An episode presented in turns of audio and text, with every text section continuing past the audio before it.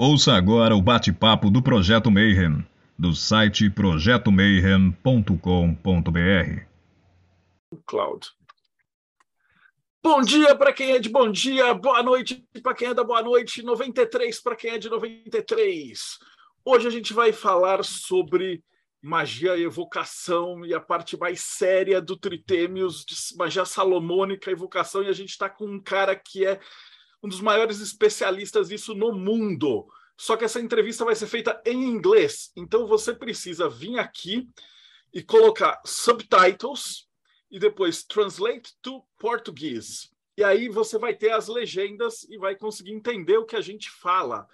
And now I am changing to English. Well, thank you very much, everybody, for joining us in this podcast. Uh, we are in the main Wizards boutique, and I am with Hobson from Japan. Hello, Hobson.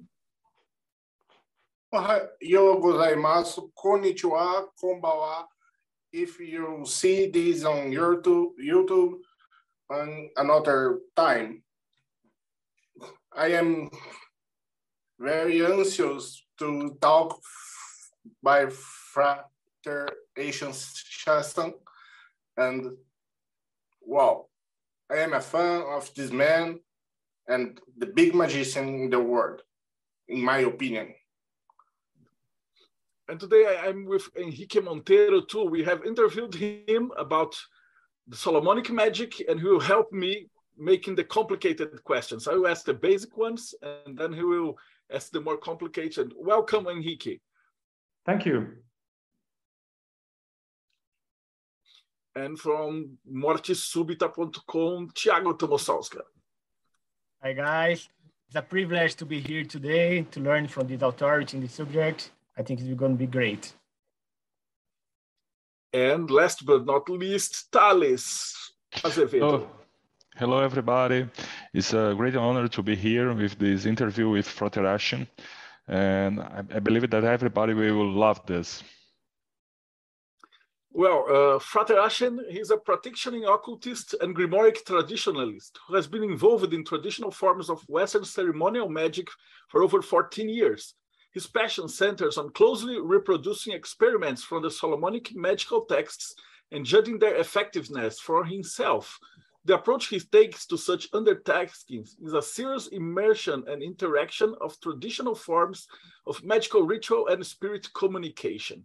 His aim is to recreate experiments from magical texts as closely as, I, as he's able before altering any content.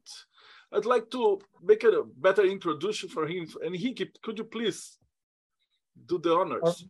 Thank you. Uh, yes, uh, Frater Ashen, um, as far as my knowledge goes, is uh, if not the most experienced Solomonic operator in the, you know, at least publicly in the world that I know, um, then he's uh, certainly one of the top uh, practical operators uh, of the Solomonic tradition in the world.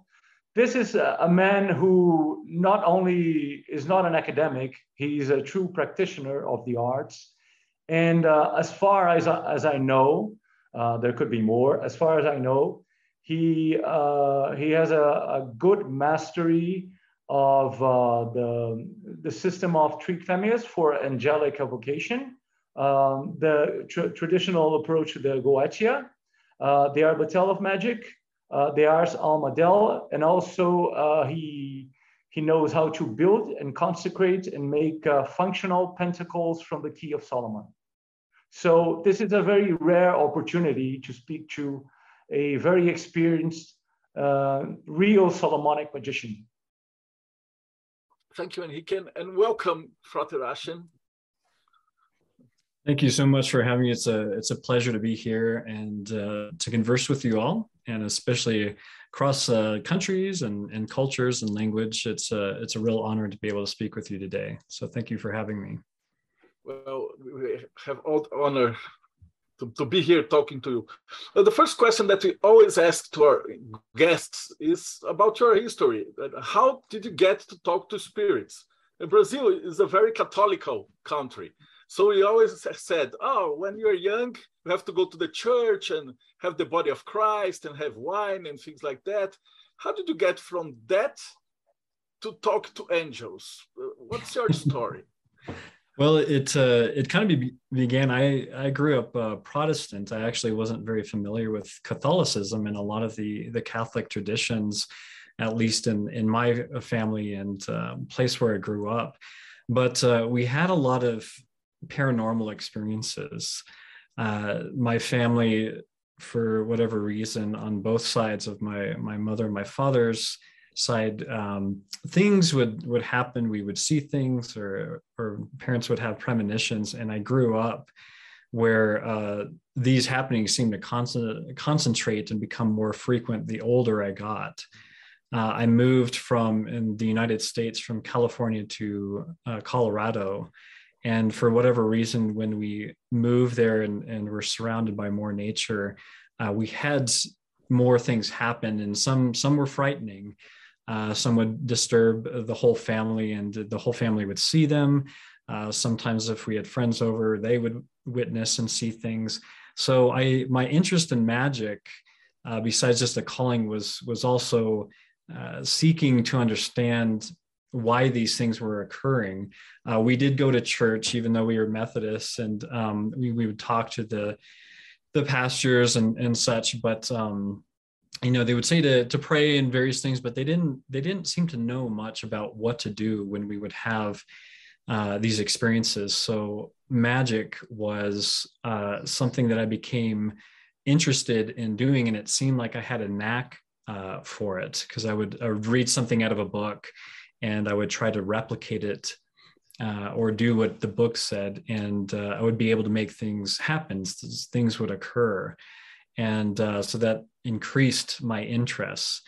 Uh, as far as jumping to to angels, um, it was a slow process, and and um, I became uh, disenchanted with the Christian tradition.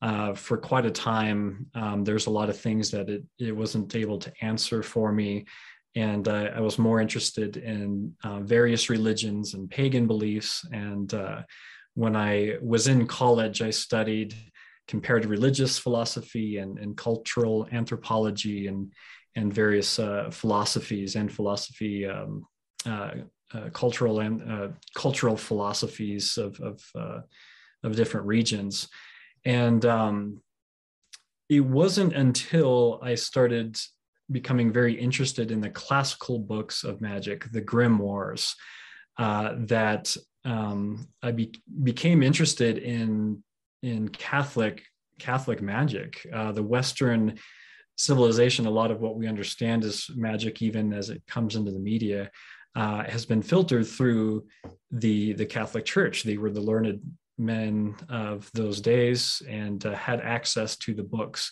and uh, most of the the classical Western magic as we know it uh, came through this this Catholic um, religious culture that I was pretty unfamiliar with. So the more that I studied and the more I wanted to to learn how to do this type of magic, uh, the more I became interested in Catholicism and the magic and the mystical practice, the liturgy behind it, and this uh, sort of thing. So um, I was resistant, but I was um, I'm the kind of person that if it says to do something a certain way within a book of magic, I try to understand why and how it was done. And most of the, especially the Solomonic uh, grimoire books that we have, uh, come to us with with very heavy understanding of Catholic liturgy, and, and the people that practice them directly, um, most of the time, as we know it, were probably clergy. They were ordained um, in one of the minor or major holy orders, and so things like making holy water, investments, and these sort of things that are all throughout our magical texts or understand understand through those lens, lenses. So um, I became interested in in doing this, and the more that um, I started to, to, practice this type of magic, uh, I became involved in in Catholicism, learning in traditional Roman Catholic, but eventually uh, becoming ordained and uh, going through Gnostic Catholic churches that, um, uh, especially nowadays, are are more open and, and understanding, embracing of mystical traditions and, and practices. All right. how was the first time that a spirit talked back? Because we all talk to spirits, but they never answered. How was the first feeling when a spirit finally talks back to you? Well, I had I had grown up and I had seen ghosts. I've I've had encounters uh, with spirits and uh, um, grew up experiencing many things in in the forests and things would happen in the house. So I knew uh, spirits existed, but um, I was no it was never something I could control. Or sometimes they wouldn't say anything, um, or I didn't know what to do because it would be frightening, or I wouldn't understand what was going on.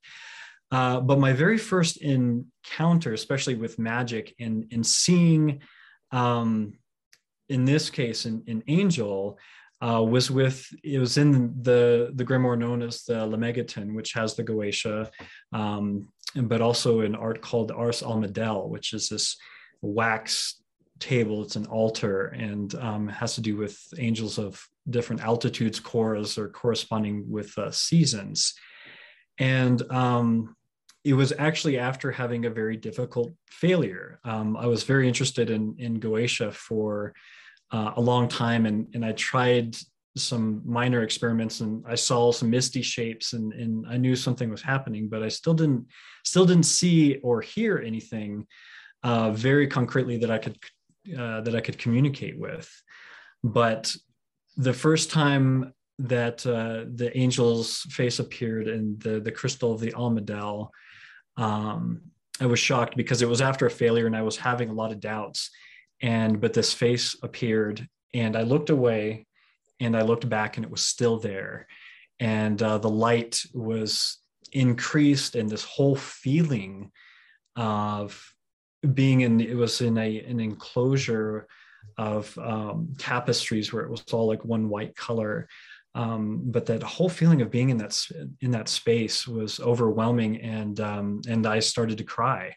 Uh, tears were going down my face and I was kind of in this state of of awe because um, I knew what I was seeing. I could close my eyes. I could look away. It was still there.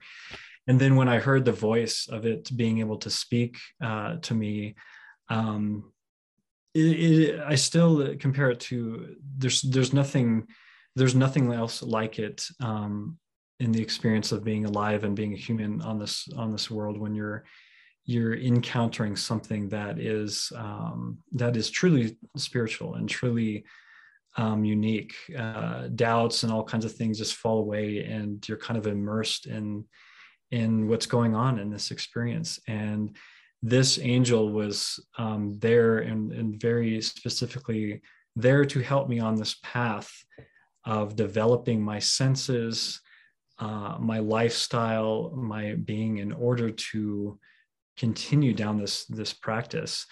And um, and I didn't know why. I don't know why me. I think other people had, had tried this experience before, experiment before, and I had tried other experiments before that that didn't really get um, these kind of results. Um, but it happened, and it was just incredible to be able to see and to experience um, something like that. Um, and uh, yeah, there's there's not really anything else to compare it to. It's just uh, overwhelming and, and kind of a very immersive experience. May I have a question? Uh, in this first appearance, how how do you have this? How are you sure that it was an angel and not something else?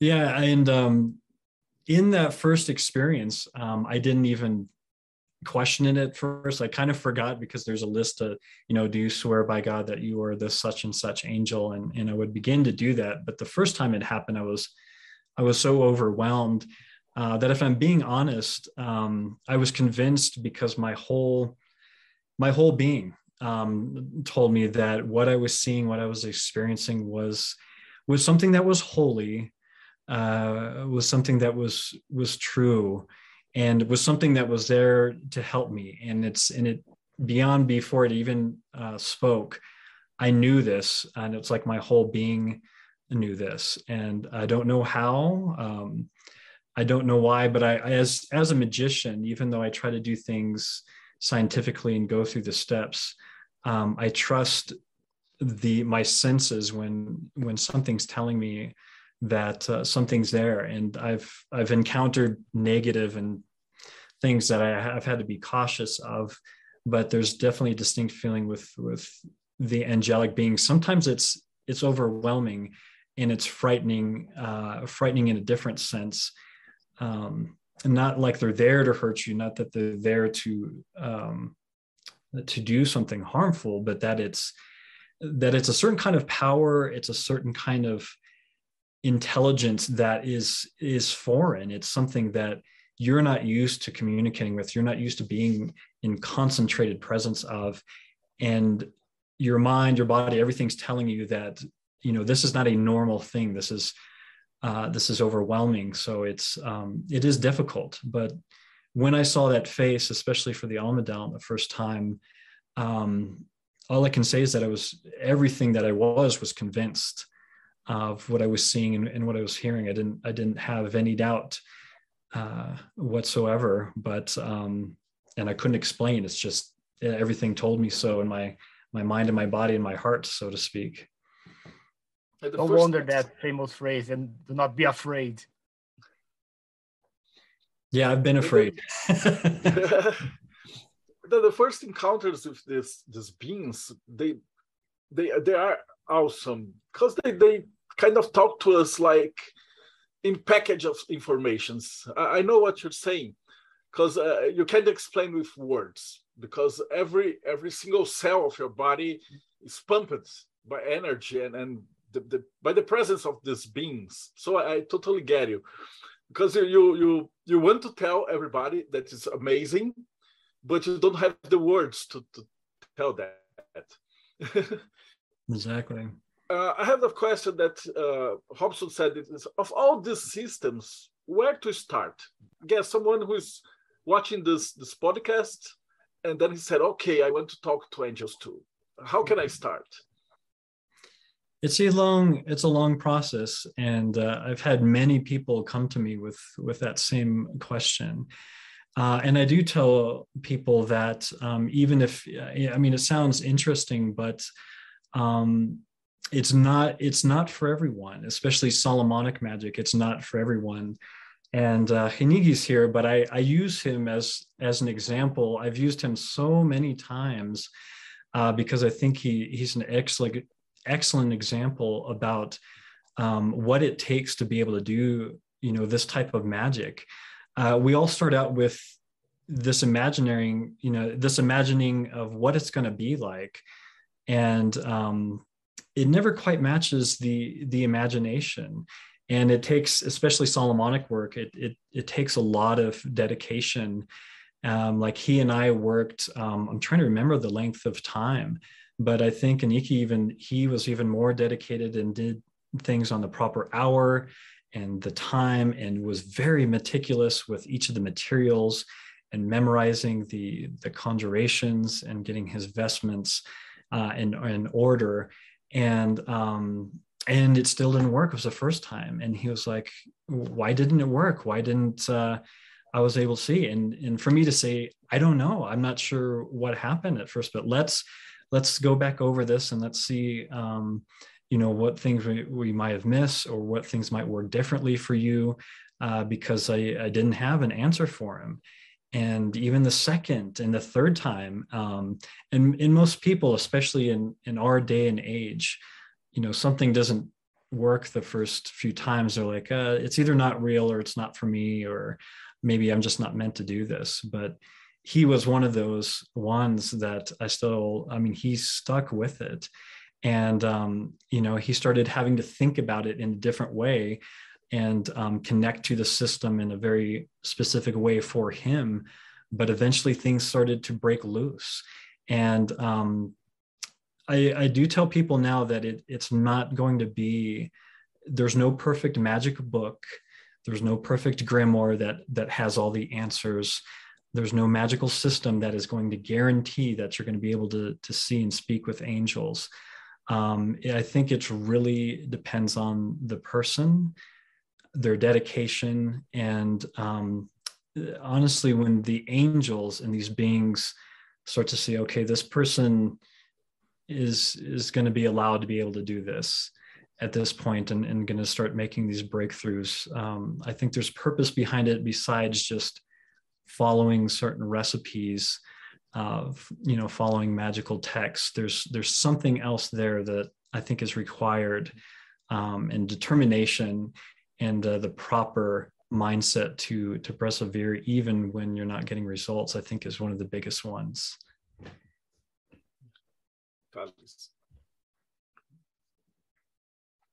Uh, did you talk about the the the question of the, times and about the materials?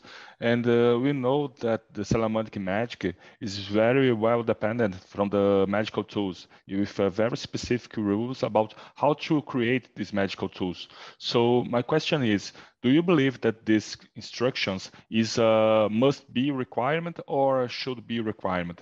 Or asking another way, uh, do you believe that for those who are starting, they may exchange the material, they may do some changes in the instructions about how to create their own magical tools and uh, about the time, magical times, etc. Yeah, this is a big question that I get uh, often. And from my experience, um, the way that I understand a lot of how this magic works is through developing a system of correspondences. All Western magic, if not a lot of the Eastern, is built upon correspondences. Something relating to this over here. Um, all of the pillars, uh, astrology and such, are about resonance and and um, thinking about frequencies, something resonating with with something else. So if we're talking about the tools, um, I often tell people that if they're interested in Solomonic magic and they, they read, huh, okay, my wand should be made of hazel and cut on the first of the day on Wednesday. That's neat. Um, I think I, I, know what it means. It's related to Mercury, but I don't have hazel trees and I don't really need that. So I'm just going to get this stick and this will be my, my magical wand. Uh, I caution a lot of people from that because for one, I haven't seen excellent results from that. I've never seen um, anybody have the kind of experiences I've had uh, that Nikki had, and some of the other people that I've worked with. You know, just saying I'm going to use a carved kitchen wooden spoon, and and it's just as powerful as is the ebony wand. Uh, working with these these uh, ingredients, uh, these tools, there's occult virtue in magical process and occult being mean that it's hidden. Uh, we don't quite understand what it all means, what it entails until we do it and until we use it and until we experiment with it to understand exactly why it's made the way it is and how it works the way it is. We can, there's a lot of um, intellectuals and scholars that, um, you know, break things down and they try to discuss it um, without ever doing it and there's there's some things missing there so um, my my stance on it remains the, sta- the same even though i've changed and some of my processes have, have changed since i began but um, beginning to develop uh, a resonance and working with tools working with materials that classically adhere to various occult virtues occult powers and meanings is going to develop the abilities of the magician. And especially as the tools are used, and if they're used in the right and correct context, they're going to build a rapport. Objects most certainly uh, are endowed with occult virtues and, and uh, magical properties when they're applied specifically. Uh, taking that away, um, if we we break down the entire system, especially as Catholicism relates to it. So this is why the Catholics have relate the way that they consecrate um, various things, and even if we're talking about the Eucharist, um, these same rules, these same spiritual uh, virtues are directly applied to magical workings to give them their authority, to give them their their purpose beyond being base uh, and gross materials. So uh, this philosophy all works together um, to make this this magic functional. Um, are they essential to talk to spirits? No. Uh, angels and spirits, different people, different cultures, different magical systems. You can speak with them. It's it, that's that's not what I'm saying, and I've never said that. They've appeared in different ways. They can talk to you in different ways, but doing magic in the Solomonic uh, context, um, these various things are important because they create the structure for which the magician um, exchanges and works with the spirits, with the angels, with the demons, and uh, causing changes within uh, their world without things going awry. Um, but it's never, uh, it's not even quite said in the grimoires that that is the only way that uh, such spirits could ever be con, uh, contacted. So it is a structure, it is a method. Um, the tools are effectual if done and made correctly, um, but it's not the only way that it can be done.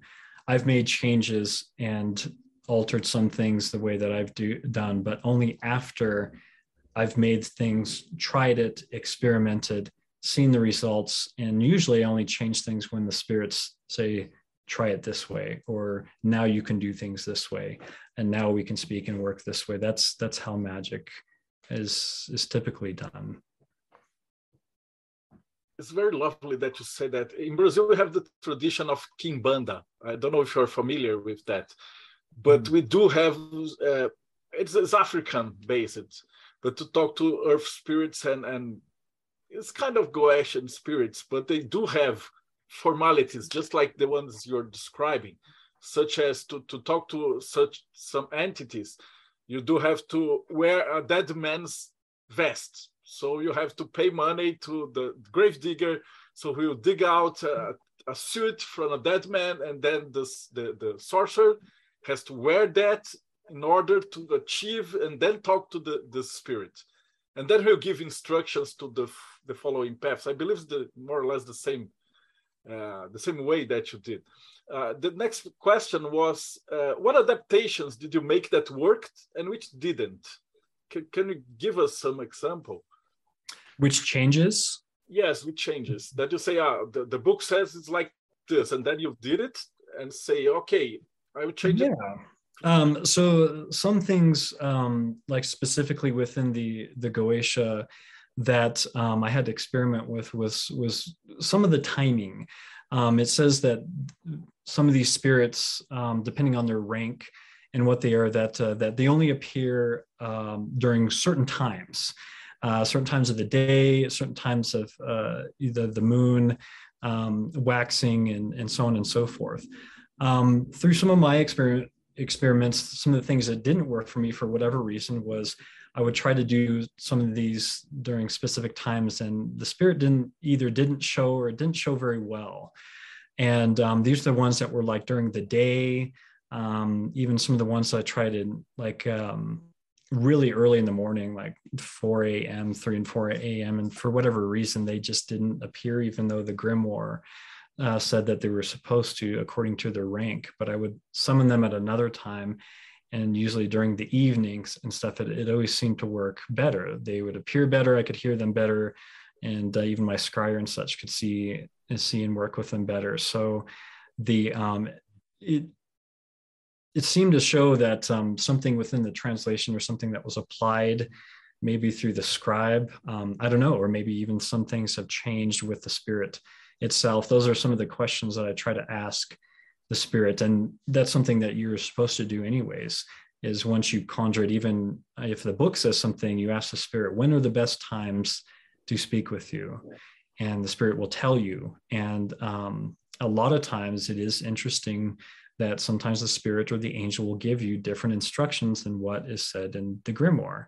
Uh, and that's never that surprising. And and uh, the other practitioners that i've spoken to have voiced um, similar things through the years that it doesn't always match the the text. Um, as far as the things that I do stick to is um, when, especially dealing with the angels um, and the archangels, when a client asks me uh, or hires me to do a specific working for them on their behalf.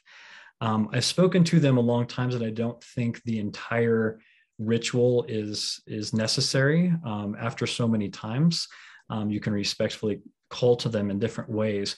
But I still set up my circle. I set up the pedestal. I have the incense consecrated. Um, and uh, even after speaking with the angel, they they mentioned that it's not necessary to go through the entire formalities. I do it because I want to do it because it's a sign of respect from me to them to show them that I'm taking this time out. Um, you're an awesome power, and even though we've spoken several times now, um, I'm doing this out of respect and out of honor for the being and uh, for these angels. Um, I don't know if there's ever a point where I could get so comfortable with them where it just becomes a, you know, just I don't know, put on the crystal ball and maybe burn some stick incense and and do a simple call, calling. Um, I prefer not to do it that way because of the experiences they've given me, of how they've changed my life. So I take time to do the ritual, even if the ritual isn't necessary to to even contact and speak with them now, um, as a sign of respect and, and devotion and, and honor to to who they are to me, if that makes sense. It makes perfectly sense. Uh, Hiki? Uh, I'm glad that we've got to the operative questions, uh, and I've got a few uh, regarding the Key of Solomon, uh, specifically the Solomonic Pentacles, right? So um, uh, this is a very thorough question, okay? It's a basic introductory question for people who uh, do not know about Solomonic Pentacles um, and that includes me. Okay, so uh, to start, what are the astrological requisites for building and consecrating Solomonic pentacles from the key? And also, is it necessary to, ha to have had previous contact with each of the planetary archangels in order to, to, to build and consecrate uh, an effective Solomonic pentacles? Um, and lastly, um, let's suppose someone purchases a, let's say, a Jupiter pentacle from you, uh, Frater. Uh, and it's it's the first time he, he's ever used the pentacle. Okay, so what what kind of experience will he go through? Uh, what will what will he feel, and what sort of things are going to happen in his life that he's going to notice that um, are caused by the pentacle? All right, good questions. uh, so first and, and, foremost, the the Pentacles, uh, according to the Key of Solomon, uh, things compiled. Uh, the the Mathers version that we have are is the result of just like other grimoires, some scribes putting some things together, and the Pentacles were were included at some point um, under the auspice of the the requisites and, and the vestments and the practices of which is goetic and angelic evocation of planetary beings uh, along that scale. So the idea is, is coming from that, that uh, one should have contact with these beings and get uh, some sort of familiarization, if not almost um, basically an initiation within to these I say planetary spheres, planetary intelligences of, of moving. Um, I do think that is a requisite to make these pentacles the way that they are intended. Um, it's not a book like the Picatrix, where it is simply sympathetic magic in the making of, of talismans. The, the book is an instruction of spirit evocation, uh, leading up to eventually being able to construct pentacles and even the description of the pentacles themselves, especially the first and the second ones, um, specifically state of, of dealing about invoking and, and working with the spirits of these planets, of the angels of the pentacles in, in most of the situations. So evocation is implied uh, first and foremost, and uh, the first pentacles being assistance uh, with the beings that work with these these talismans. Um, so yes, I, I, do believe that uh, being able to successfully evoke the associated spirits of these pentacles um, is the first step in, in properly making these. Uh, now, what I tell people is that the the pentacles of the Key of Solomon um, are again they are compounds of the powers of the planets, and uh, when I mean compounding correspondences, uh, first is um, sure the the timing, yeah, especially especially in the beginning, uh, try to find the best day and time and alignment and uh, according to that planet when it's in its best dignity if, if possible go for that. The second is the material. Um, it states specifically if you're unless you're just using parchment which it deals with colors so the, the key talks about colors you can use parchment as well otherwise it says to use the metals that you have lead for saturn you have tin for for jupiter um, gold for the sun iron and uh, for Mars and um, copper for Venus, uh, mixed alloys or fixed mercury for Mercury and silver for the moon. Uh, that is another correspondence. Then it's going to be basically it says for the shape, um, it talks about various shapes you can do, um, kind of geometrical figures, and, and, it talks about like in the fourth book. Um, that's relatable. You can do geometric shapes, but the symbols, the sigils, all of the things that are engraved uh, upon that, or again, uh, big aspect of the correspondence that goes into that. And then finally, the, uh, the consecration itself of when it's made on its day and hour and everything. Uh, for me, the biggest point is evoking the spirit and say, Will you imbue this with your essence? It says that if I make this pentacle this way, it can do this for people. Can it do that? if it can, will you consecrate and make sure that it's effectual, that it works? And if the spirit says yes, then you've got your talisman. Then you've got your, your talisman that works.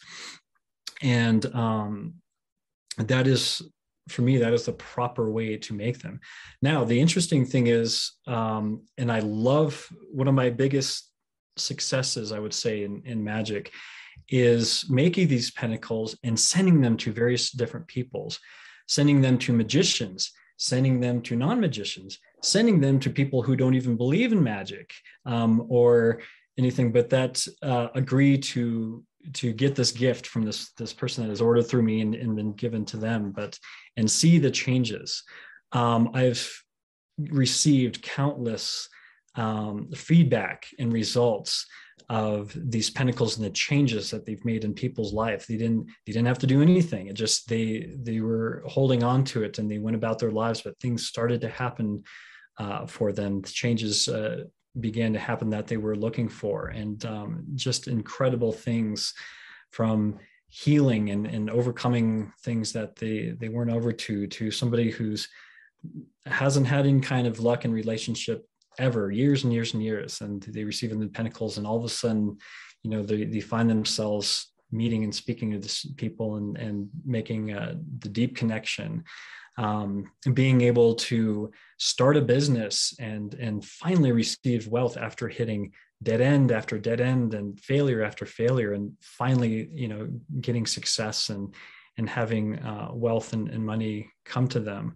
Um, they've been so um, functional and uh, successful though that I've I've seen some of the downfall where I've I've had clients that have had so many miraculous things happen, but they they buy more pentacles from me and more and more and more and more. And they you know and they're wearing all these things and they have all of this energy. And and part of the trouble with being a human being i think is is seeing the success of magic sometimes um, but always wanting more and and always trying to get more than what you, you had before, which especially when mixing different planetary things and and things too often can sometimes backfire. And sometimes um, cause other things when your your destiny uh, gets a little bit too manipulated with magic there is trouble there too it's it's not going to solve um, all the problems but the the good stories that um, i tell people they're like when i get this you know, what can I expect? Is this going to happen? Is this going to happen? I tell them, I don't know. I don't, uh, I ask the spirits to um, empower the pentacles and that they work. But exactly how that is going to work for you, I have no idea. I don't know when exactly, and I don't know exactly what that's going to look like. Um, you know, I'm a magician. I'm not a, a, a miracle worker or or psychic that way, and I don't claim to be. Um, but I tell people that you know you're asking for this, whatever this pentacle represents. You're asking for this in your life. So know that whether you believe it or not doesn't matter because things will start to happen. But make sure that what you are wanting is what you're going after. You're actively seeking in life. Uh, an example is um, somebody who is wanting um, a relationship. They wanted one of my Venus pentacles. Um, I made them one. They sent them. They're like, I'm not having any luck. I'm like, I was surprised. I'm like, that's weird. These these have been working. And he's like, yeah, I don't I don't think it works. I'm like, well, what are you doing? They're like, well, I'm doing what I'm always doing. I'm like, what are you always doing? Well, I work at home. I stay inside. I don't go anywhere.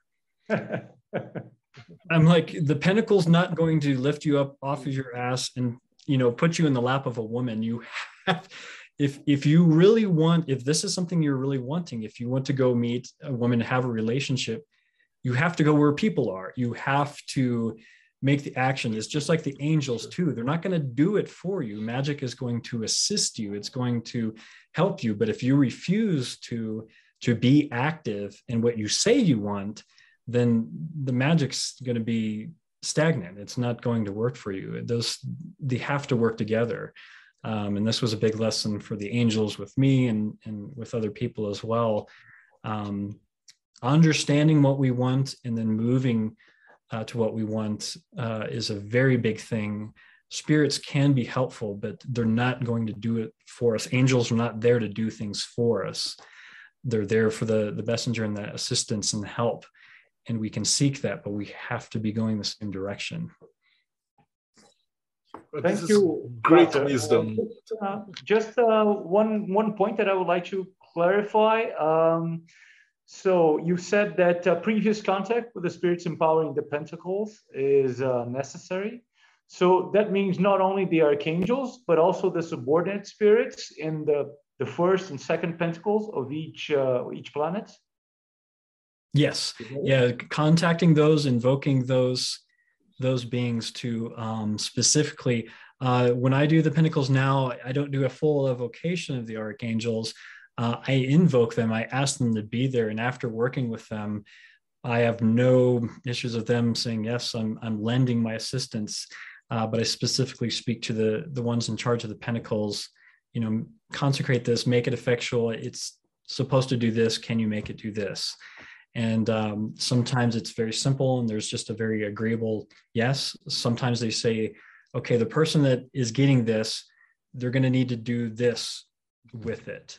They're going to need to treat this, or they're going to have to do some, it's never very complicated, but some activity like uh, show it to the sun on on Sunday at some point, um, you know, and maybe say a word, something. It's it's usually something like that, um, and as long as they're doing that, it'll be you know active and will continue to work for them okay so let's say you you you want to start working with mars pentacles uh, first off you have to do an evocation of the spirits of mars under the authority of the archangel.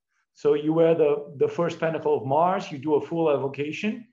And after the full evocation after you get get permission from the, the, the subordinate spirits then you can start building mars pentacles. Is that how it works?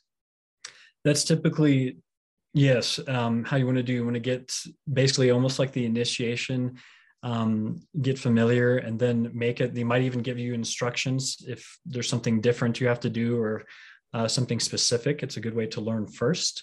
And then um, after speaking with them you know making them and then being able to call once it's all made um, i have altars for each angel for each planet um, that these pentacles go on. And they're called to that space. Everything's concentrated that space anyway. So it's like a like a funnel like a line that um, they know exactly where to go i know where it is and the the pentacles so that it's you know there's no ambiguity there and uh, doing that first and then making them and then having a space for that seems to be the best way thank you thank you very um, very thorough uh, answer thanks Frater. Uh, how should you uh, use a pentacle? Should you carry it around, like wear wear it as a necklace, or leave leave it at home, or leave it in your workplace? Uh, what do you do to use it? Yeah, good question. A lot of these, um, the spirits say, simply have it on the person.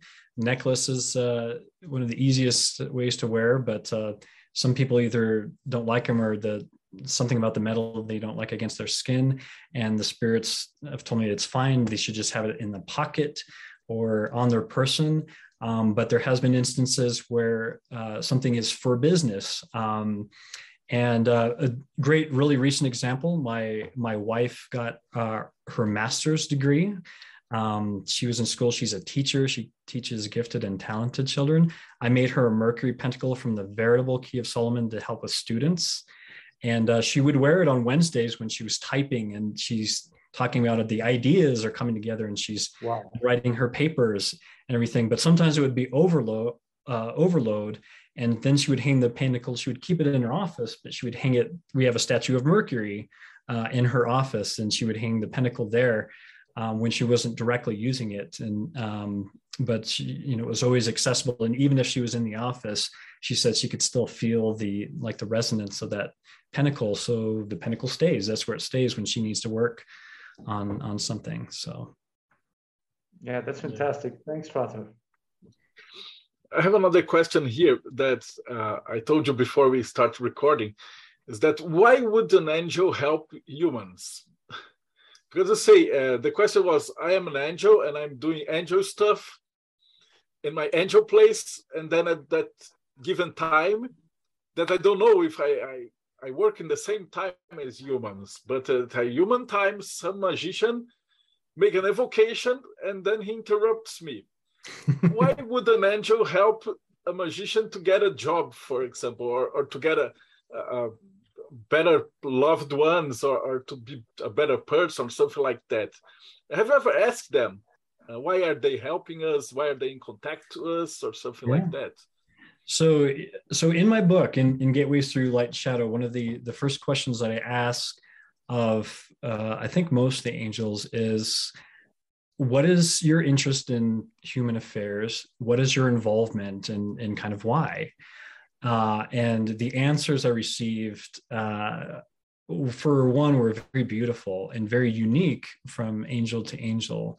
Uh, another thing is as well that um, without doubt, some uh, of these angels, and I think especially from Henrique's uh, his experiences, he could probably uh, attest to the same that some of the angels um, seem very uh, familiar with talking to human beings and and working with with human beings and and very interested in engaging where some of the the angels seem um, a little bit more remote uh, a little bit more foreign and um, not hostile but just not um, used to really engaging with human beings, at least on on the levels that uh, we're used to, and that's been my experience with with some of these beings that um, they're willing to to speak. Um, as far as being interrupted um, when other people kind of ask this question, uh, there really is a sense of they're not confined by time and space as we are, not by a little bit. So it it is of no uh, subjective thing that um, they are functioning perfectly well and doing exactly what they're supposed to be doing, even though they're there uh, speaking with us and answering questions. And they could be being invoked by people in different parts of the world, speaking and, and interacting very queer, uh, very clearly, all without any kind of interruption. Basically, because they're not confined as a human being would be, where we really have at least a sense um, when we're in our waking consciousness, I would have to say uh, we we feel very kind of confined to one place, one time, one thing at a time. Uh, you know, uh, for instance, of, of, things that we can do. Not to get too off track, but even as a human being, if somebody's having trouble understanding that, um, even though we're talking and engaging and I'm answering questions, my blood's still working. I'm still breathing, even though I'm not thinking about breathing uh, all my internal functions, which is still me, human beings, as doing whatever they're supposed to be doing, even though I'm focusing on something else. Um, if we can think about an angel as a big body, I'm sure it can be somewhat comparative uh, to that. Um, but as far as why they would help us, and why they're interested in us. That um, that to me has been one of my biggest mysteries. Uh, I consider myself fortunate to have some of the most incredible experiences with these beings, um, and not in an egotistical way. Just I don't I don't know. I don't know how many people have had these kind of experiences in their lives, but for me, they're they've been life changing, and, and throughout my entire life so far, they're still predominantly the most incredible things I've, I've ever witnessed. I don't understand why they would waste their time with me. Uh, I don't think I'm particularly intelligent as compared to a lot of human beings. I'm definitely not pious and um, spiritually and holy compared to most other people. Uh, when I compare myself to other people, there's I see a lot of better human beings than myself. So I don't understand why I was lucky um, that way because I don't think is because I'm clever. there's there's a lot more clever people and, and better magicians uh, than myself. It's and it's not to be humbling. That's something that I just I, I, I ask myself because I don't I don't understand. But for whatever reason, they do. They they're interested in how we treat each other. They're interested in how we're working in the world. They're interesting on on how we're sharing our story and um, there has to be something to the spiritual source of, of, where a lot of the stuff comes that we are we are fractals we are piece we are pieces we are small pieces of god experiencing himself. Uh, that story's been written all the time but it doesn't move unless we move and do something with it unless we act our story unless we do our story it may not seem very important. Uh, there's so many of us, uh, and we have hard times, and sometimes it doesn't really feel like we're doing that much in the world. But I think it's perspective, and the angels and spirits, and not just the angels, they seem to be very interested in what we're doing and how we're doing and how it relates to to other people. So um, I think there's a deeper mystery in there. I can't pretend to fully understand it, but um, they tell me it's important. So when I'm paying attention and I get back into my my center, I, I try to live like it's important, even if I don't understand it. Uh, at one point, uh, several years ago, uh, Solar Spirit told me that uh, they helped us out of curiosity. It's like we are in a park and we are seeing a bunch of ants carrying some some leaves, and suddenly one of the ants turns to you and say, would you help me carry my leaf? And then as a human, you, you would look down to, to small ant and say, why not? That he's amazed by how did this ant could talk to me? And that's why they were helping us. And maybe someone in the past discovered the keys and, and can talk to these giant uh, beings of energy or something like that. I thought this this idea was amazing, and I've been stuck with that for, for a long time. Henrique, please. All right, so this is a, a uh, bunch of questions uh, related to the Olympic spirits from the Arbatel. Um, we, we already know Frater Ashen has um, evoked all seven of them uh, through the um, using the tools from the drawing spirits and the crystals. So basically, um, what uh, what is the difference in office uh, when it comes to each planetary archangel and each Olympic spirit? Um, to be more specific, let's say, what is the difference between the office of Haniel, of Venus, and of Hagith, uh, her Olympic spirit?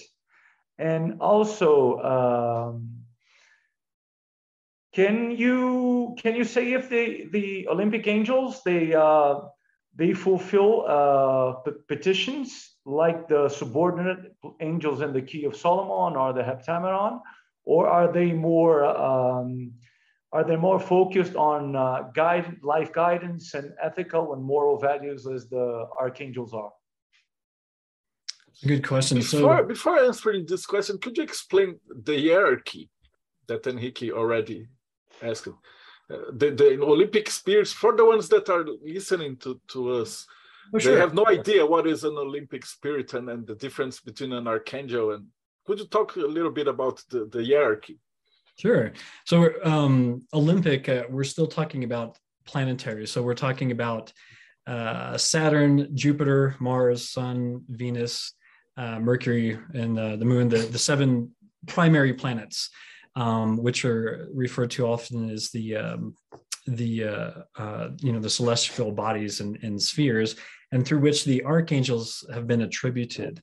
Um, and for one, um, the archangels themselves uh, although through magic and through different systems and in a Kabbalah, they've been associated with uh, various um, concepts, and the planets, planets being one of them.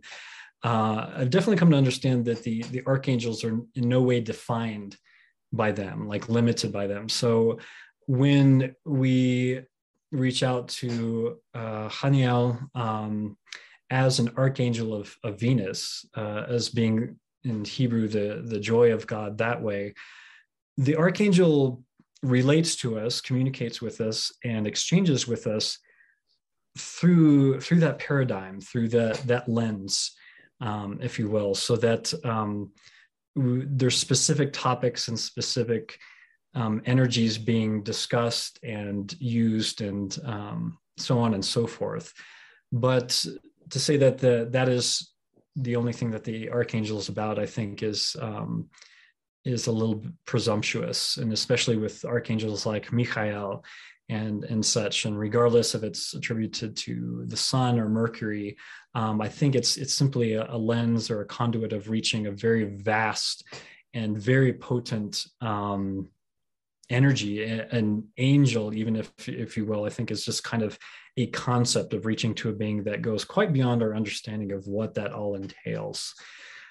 Uh, but as far as the Olympic spirits or Olympic angels, um, they relate in the same way or attributed the same way um, as angels of the celestial spheres or, or, the planets. And the Arbatel is the grimoire that that um, deals with them specifically in, in their way, and you find their sigils and names in other works, but the Arbatel is the one that they're most referenced in. Uh, when my scryer, and I did not, I haven't really seen this with other magicians yet. They may have had the experience, but when we asked the Olympic angels, where did you come from? Uh, they shared stories with us of human beings throughout history in different cultures and in different places of the world that somehow exemplified the virtues of what the planet meant. And uh, from what we could tell, they, they lived these certain kind of lives. So the, the human aspects of why the planets are even important to us, how they influence us and, and the meaning that we associate with them, these people exemplified those virtues. And through story, the what the angels told us is that the archangels came to them and through basically a spiritual metamorphosis became the Olympic angels of those planets. So almost as if they were humans and then their spirits became angels because of the interaction with these archangels.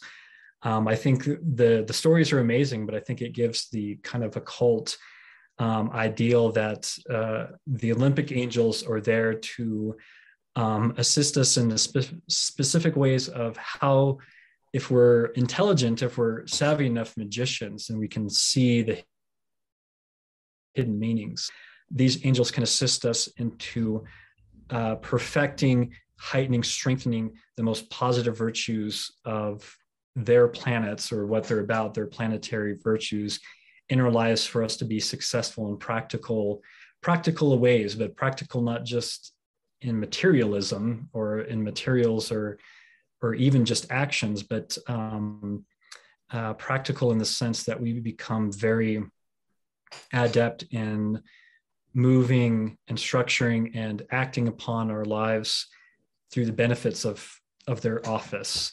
Um, and hopefully that's not too wordy. It's it's difficult to de- describe, but um, another way to say it would be they're very good at working with human beings to bring the blessings and all of the positive aspects of, of the planets through their lives on, on earth. And how that differs, I think, from the archangels is that the archangels uh, are a lot more vast in dealing with um, kind of broader spectrums and uh, more kind of uh, shall I say kind of universal perspectives of of what these planetary um, powers mean. Yeah. Excellent. Thank you. Uh, so, Ricky, ask the question again, because please. Uh, all right. You, you want me to specify uh, what I asked him? Yes, uh, just because I, I made a, a, question before your question and he extended. So ask the, the, the question again, please. All right. So what I asked him was um, basically the difference in office uh, concerning the planetary archangels and the Olympic angels or Olympic spirits who are below the planetary archangels. And uh, from what I understand, what Frater said is that um, planetary archangels they they are different a different class of creatures who have never been human and they are just angels and uh, they have uh, very broad universal functions uh, very broad spectrum kind of functions whereas the olympic angels they they were once humans who through merit they they were elevated to the status of angels um, basically after death if i understand correctly so these olympic angels uh, and correct me if I if I'm wrong, Frater.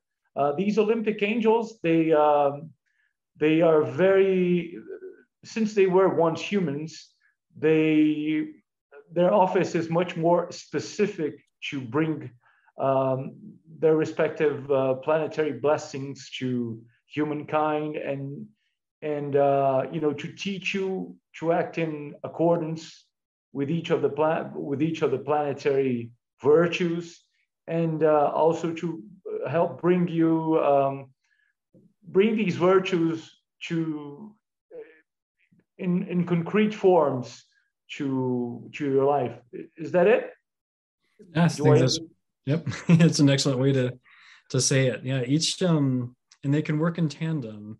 You definitely can work with with one another. I think it's just um specifically how the magician works through and, and relates and, and how it extends through the office and relationship with the spirit. And the Olympic ones seem to be at least um, a little bit more personable in the sense of understand understanding the persuasions and the movements of humans because they have prior recollections or connections to what it was like to be human so they understand how their energies angelic relate and, and funnel back down to being human and how it works within the physical world.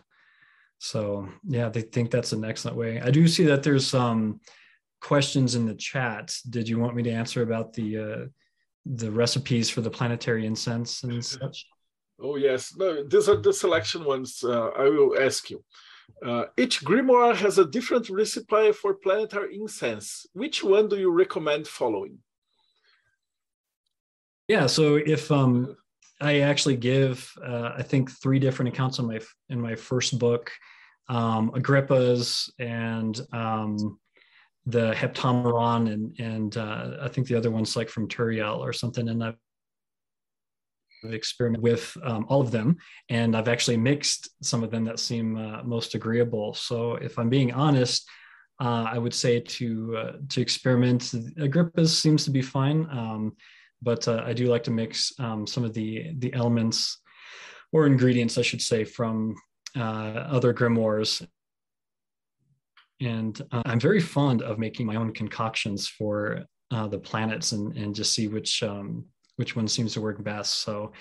Uh, without just choosing this one's better than that one, I would say experiment and and see which one works for you. Yeah, these questions were because we put in the uh, the closed group that we were interviewing you, and the guys went mm. crazy. That's why they are so specific. uh, in case of an evil spirit invades your ritual, what kind of rite do you recommend of exorcism or banishment? Because yeah, so Enrique said uh, in his interview that the ritual of the, the lesser pentagrams just doesn't work. yeah, that's usually kind of an effective. It's just very weak. You know, you, you can't count on it. On yeah, what would be a good banishment? ritual? Um, and yeah, using that like during that is not something I would do um, either. The the nice thing is that most of the Solomonic grimoires um, already answer that question. They they have uh, parts in the grimoire about what to do if if a spirit is hostile or is um, under the guise of something else. For example, drawing spirits, um, you know, into crystals, it starts out with the exorcism and, and the binding that if a false spirit is you know somehow appears that it's going to be bound and it has to answer truthfully. Um, it has to answer the que- questions and swear by um, you know the the blood of christ basically that it it is the spirit that the magician's intending to to call forth. Uh, in all of my years I, I still have not gotten a, a, spirit that said oh you caught me i'm not this spirit i'm, I'm some other spirit.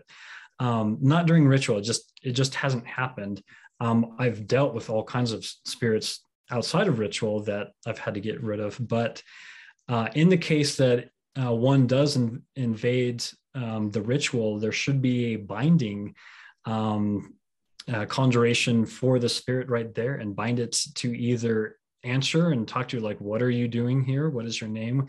What is your purpose for doing this? Are you going to be helpful or not? Uh, if it refuses to speak with you, you should bind it and be able to um, you know, to force it out and stuff to banish it completely from the place. I mean, it's a basic Solomonic ritual. Um, there's many recipes for for binding and, and exorcising a spirit that is in your home or in a place that shouldn't be there. Um, you know, when you're not in the midst of ritual. But um, yeah, those there are many formulas to be found found uh, the fourth book about even the Goetia and even drawing spirits in the crystal. There's there's uh, methods to be able to uh, to banish a, a spirit. And they have their other questions. I would like rather to, to talk about your books because uh, most of these questions I've seen they are in the books. They just have to read them. So I'd like you to talk to us. Uh, what was your first book and what's it about and what can we expect from your books? Well, the, the first book that um, I wrote, it actually it began as uh, simply of field notes uh, that oceans. Uh, we had gotten together in a group and we were very much interested in um, the Jupiter sphere of things, we were trying to get more established as um, the sphere of Jupiter does. But uh, we decided to, um, at least some of us were interested in the art of drawing spirits into crystal at it. I'm like, this is, as far as Solomonic methods of evoking spirits go, it's one of the most simple and straightforward. It's um, got pretty much all of its instructions can be, you know, seen on one page the the tools are a little complex to make but as far as the process and the um, everything is quite simple. There's no real lengthy drawn on um, invocations and and and such in order to get the spirit to appear. It's it's pretty straightforward. Um, so i wanted to see um, if i could make it work. And uh, myself and and i think a couple other magicians tried this. Rufus Opus is, is one of the other ones, and he's got a book called Seven Spheres. He did it in a different way. Um, for myself, I wanted to see if I could make it work by following the instructions as, as, as closely as I could, um, as absolutely closely as I could. So um, I did, and I just started writing down everything that I was doing. And uh, once I got all my tools built and my wand and the pedestal and um, the circle and the materials that the, this art talks about, um, I tried to experiment. This was after the Almadel wax experiment. So I, I, was feeling confident that I might be able to get something to appear. Um, I began with Saturn and, and, Archangel Saturn, for whatever reason, just seemed like the place to begin. Uh, and I had a pretty profound experience. I saw not just the angel and the crystal, but I saw other things appear in the crystal that were being shown to me um, the feeling in the room everything it was it was pretty powerful so um, this art is effectual i think i'm onto something here so i started recording my experiences and uh, my interactions with the angels and um, one of the other magicians in the group was already a published author. And he's like, This is amazing. You need to get this published. And I was like, Well, I'm not a writer. And he said, Yes, you are. he's like, This is this is a good one. So I tried editing it and, and putting it together in more uh, published uh, form. And um, I submitted it to a publisher through Nephilim Press and uh, I think that was 2013, and and that's when my my first book became published. Was just my understanding of of the art of drawing spirits into crystals, how I practiced it, uh, and and what I what I learned from it. Um, and that's that was my first book. So anybody who um, is interested in this art, really wants to practice this art, like Niki, I mean, he he came you know to me, and uh, I was still pretty fresh and and just having my experiences and, and doing this but uh, he was very serious and he was like i want to learn this and and uh, i'm like well i'm not you know much of a teacher you know this kind of thing but he was like no i'm i'm really serious about this. I'm i'm dedicated. So we we uh, corresponded um, quite a bit and he would talk about he even sent me his scrying exercises because learning how to scry being able to look into a crystal or a mirror or something that's it takes practice unless you're a natural seer that way um, it, it takes practice and he would work on it and he would share this is what happened or nothing happened or i saw this or so it was kind of a working um, uh, process. And but that's for people who are interested in the art that's what this book um, is for. I wanted to share people with people who might be interested to try to do the experiences like i did and see see what they experienced and it's definitely been like being able to converse with him and, and when he writes and says oh my gosh we we did this experiment and and uh, we saw this and this is what i experienced to me that's that's been uh, the greatest um, I, I, guess uh, feedback and and uh, made made everything worthwhile. It just makes my well with um, with with joy when other people get to experience this and and um, go about the art and, and their way and, and sharing these experiences as well. Um, that's why I wrote the book. So it's it's neat to see. It's great. You have another one, the, the one that was uh, the hardcover, the second book. What is it about? So my yes, my second book, uh, Gateways Through uh, Gate, Light. Yes. Yeah, through light and shadow. Um, that is the complete record of over two years of me working with a scryer where I uh, do all the uh, evocations of these angels, but with somebody else in the circle with me, and actually somebody directly speaking um, to the the angels while I'm doing the ritual and and summoning the angels, uh, what they experience, what they look like to them, uh, what when I am when I ask questions and stuff, how the angel responds to them, and and all of this is um, recorded. It's kind of a uh, a big magical adventure because I take him through basically the hermetic and, and ceremonial magic um, initiations and process where I take him through the elemental realms of earth, air, fire, and water, and um, what those beings uh, teach us and what they say, and then um, you know what what the experience is like for him when he goes into those realms astrally um, and also doing some paranormal um, investigations where we we try to speak with some ghosts and some spirits and and um, what that's all about. And then the planetary archangels um, i ask some very very specific questions and record the answers exactly as the scryer told me in in real time because they were audibly recorded. And i simply write them down. They're transcribed actual experiments of the archangels um, of different magical experiments that the angels taught us about of making certain uh, magical items of getting a house spirit um, house spirit into a human skull and being able to to talk to that. I have a a spirit in a human skull that I've, is my magical teacher and advisor for the last seven years. And um, they telling us how that should be done, but um, a lot of what the spirit in the skull taught us and informed us.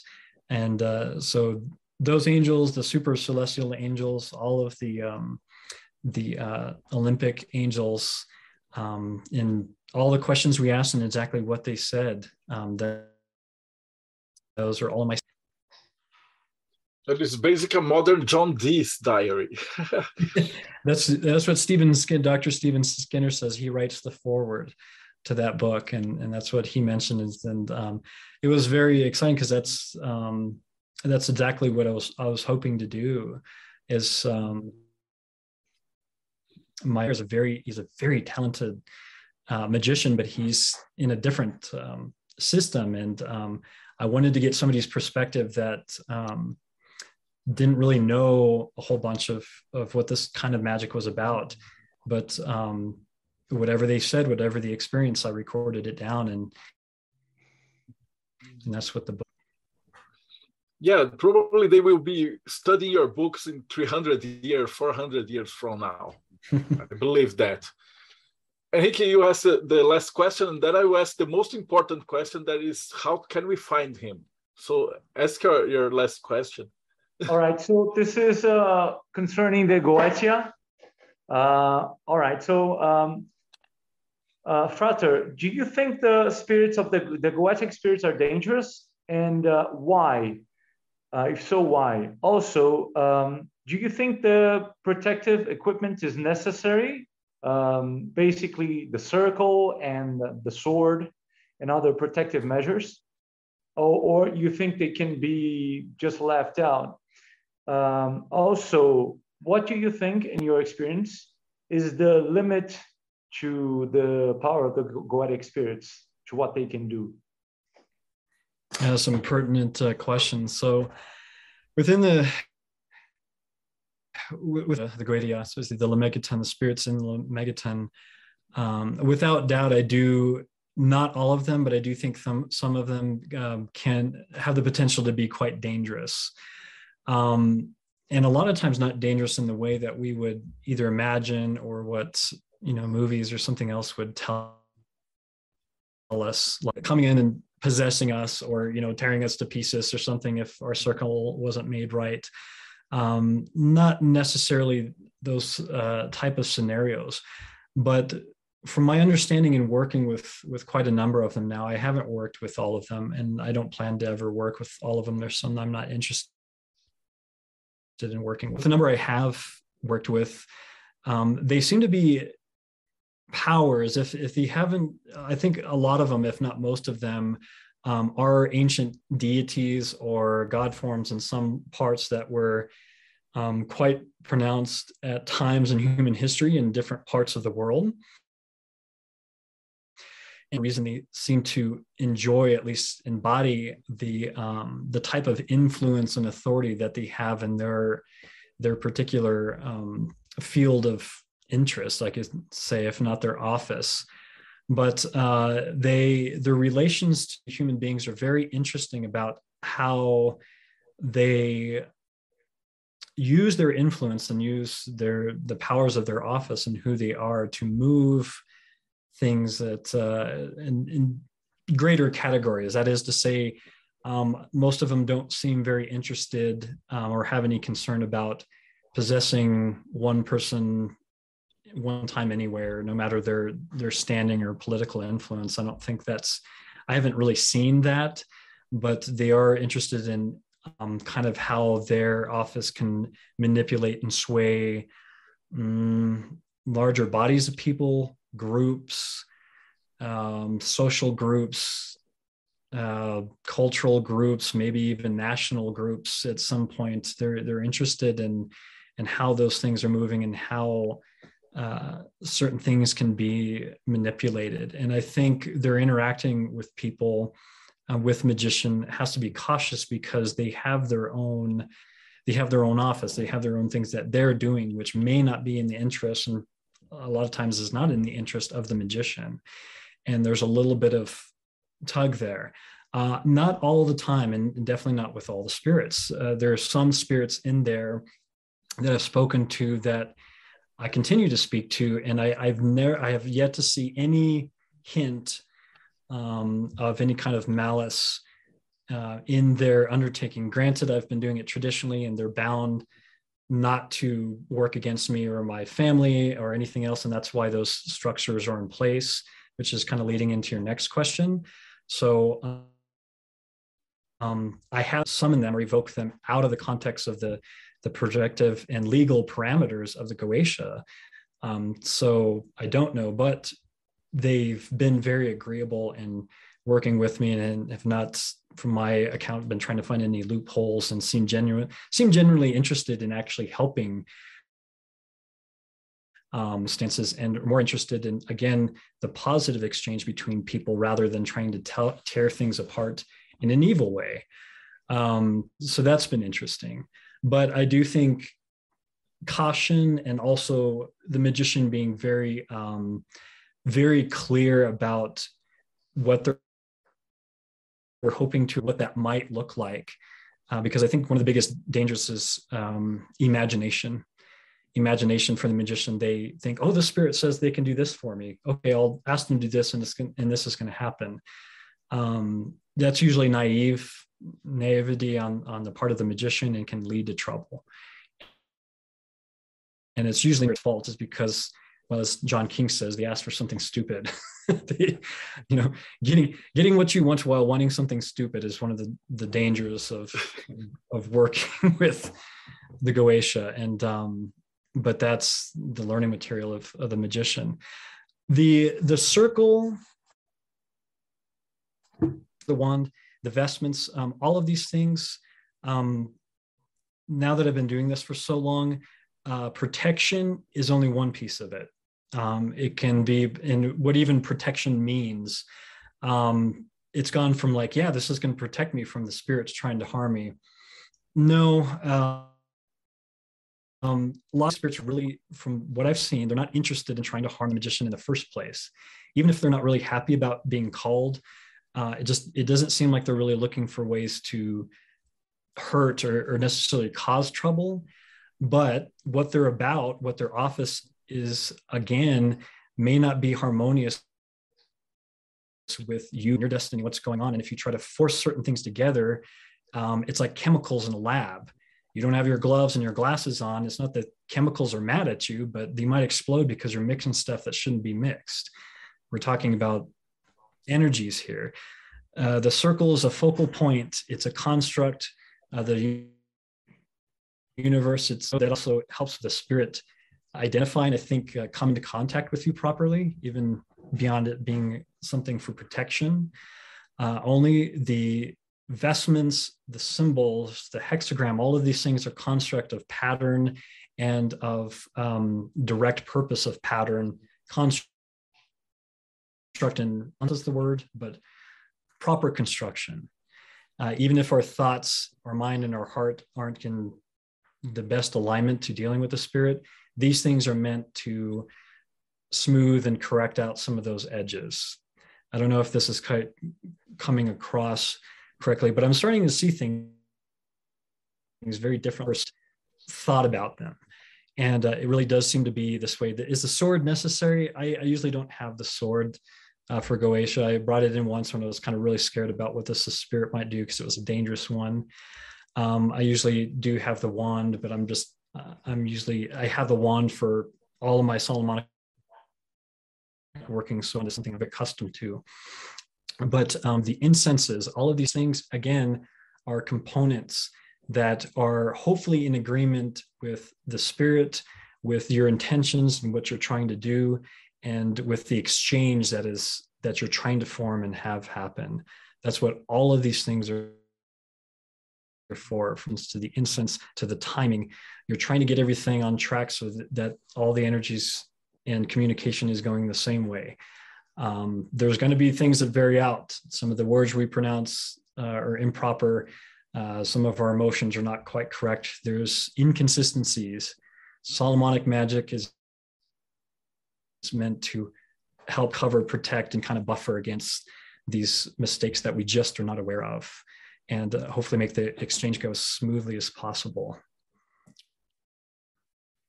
That's a great answer. And the, the most important questions of all, is how can we find you?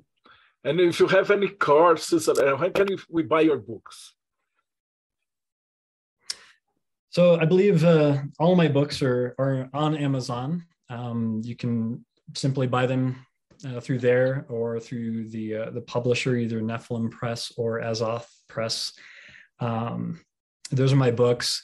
Uh, Facebook is the best way to to reach me, and um, it's my platform. I've tried making other websites and blogs, but um, I can't keep up with everything. All of my orders, um, all of my classes, online courses, or through Facebook, and um, I've just kept it there because everybody seems to be there working through that platform. So um, I've got four magical courses on Facebook. Um, one through Drawing Spirits into Crystals, one for Goetia, one through Almadel, and one through uh, just establishing skills of the ceremonial magician, like very basic things that that aren't even confined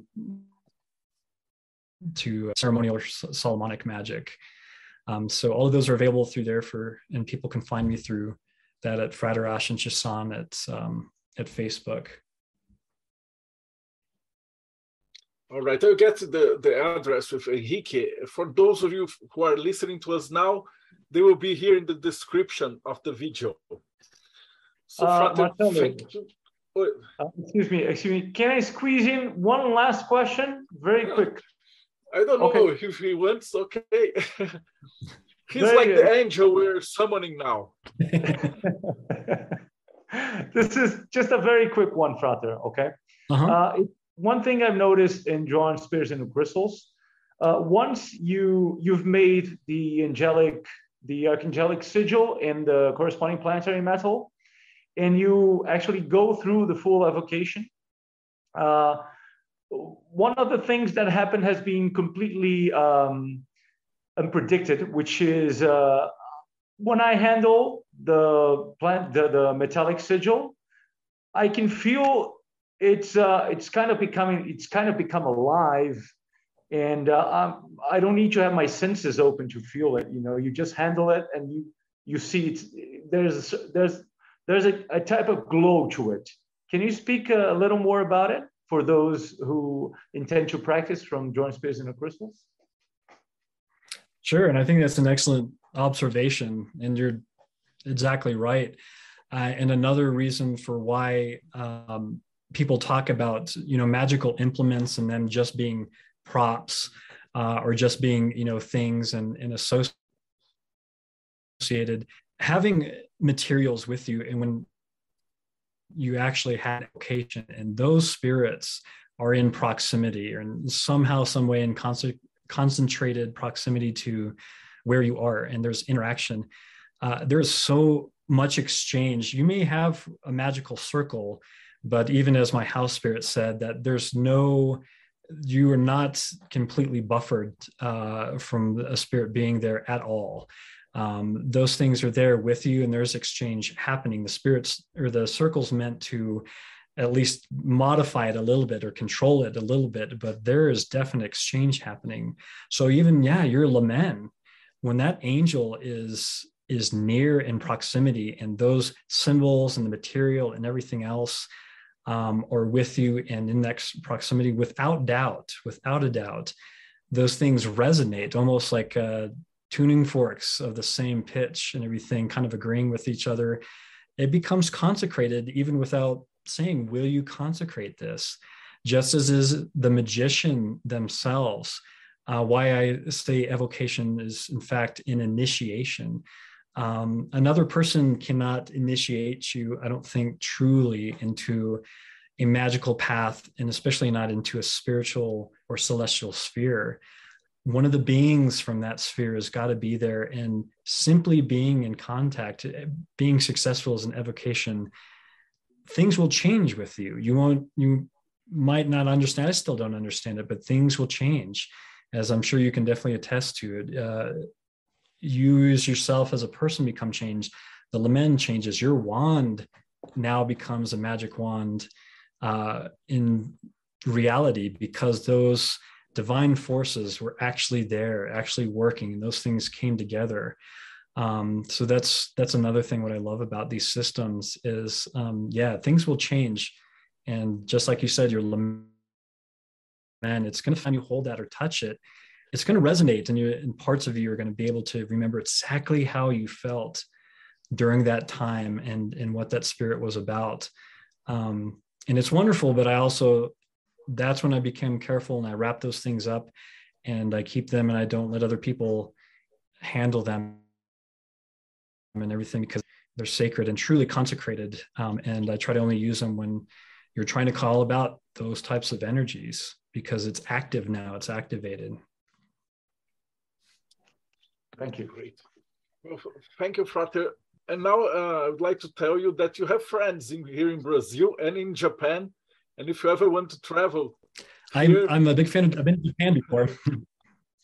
we will take you to the, the, the our spirit's house and, and to some Umbanda and Kimbanda practice practitioners so you can see how we handle spirits here. I would love to experience that. I'd love to visit Brazil someday. well, you, you, you have a lot of friends here now. And people, when we play this, this interview for them, you have a fun club here, for sure. Thiago, you want to say some the last words? No, just thank you, the amazing class. You're welcome. It's my pleasure to be here and speak with you all. Thank you. All right. Talis. Yeah, it was great. Thanks so much. Frater Ashen was, was very clarified our interview. Thanks so much. Thank you. Ho- Hobson? Thanks for the class. And now I search on the Google for your course. I like your review. はい、どういたしまして。 That's great. Yeah. Henrique, uh, last word.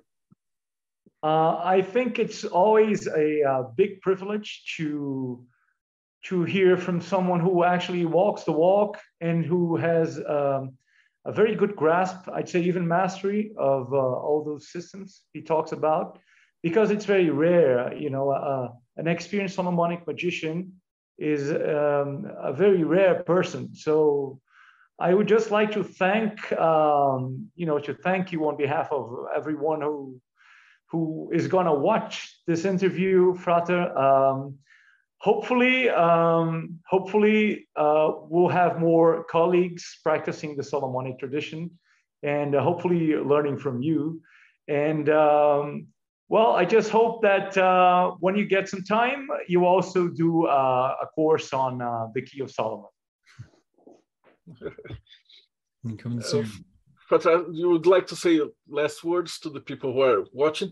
There will probably be a lot of new uh, practitioners after this interview because when we uh, when we interviewed Enrique, it was a, a a blast. A lot of people said, "Wow, this is great! This is nice!" Uh, and then we got to to talk to you, that is his teacher, and now I believe there will be a lot of new practitioners, as he said and thank you so much for being with us. It was a privilege.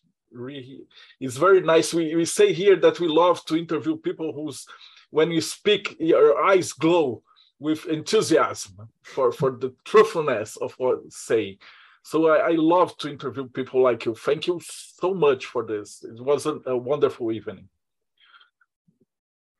It's definitely my pleasure, and thank you so much. And to thank uh, Hiki for introducing us and, and having me on. Of, like I said, I've been just so proud. My heart swells to see how the the art is going on, being able to share people who actually do it and, and live it, and that's amazing to see and has made it all worth it. But um, yeah, I'm happy. Anybody who's who's interested, like truly interested, and and uh, wanting to learn and and uh, practice. Uh, love to hear from them. I know there's there's questions in the chat. Um, if I didn't get to those questions, they can email me or, or, text or message me on Facebook, and I'll try to get back to them. But um, yeah, it's definitely my pleasure, and uh, look forward to hopefully speaking in the future. All right, thank you. E para você que acompanhou a gente, então não esquece, os links estão aqui embaixo. Segue o canal, dá like e a gente se vê aí no próximo Bate-Papo Mayhem.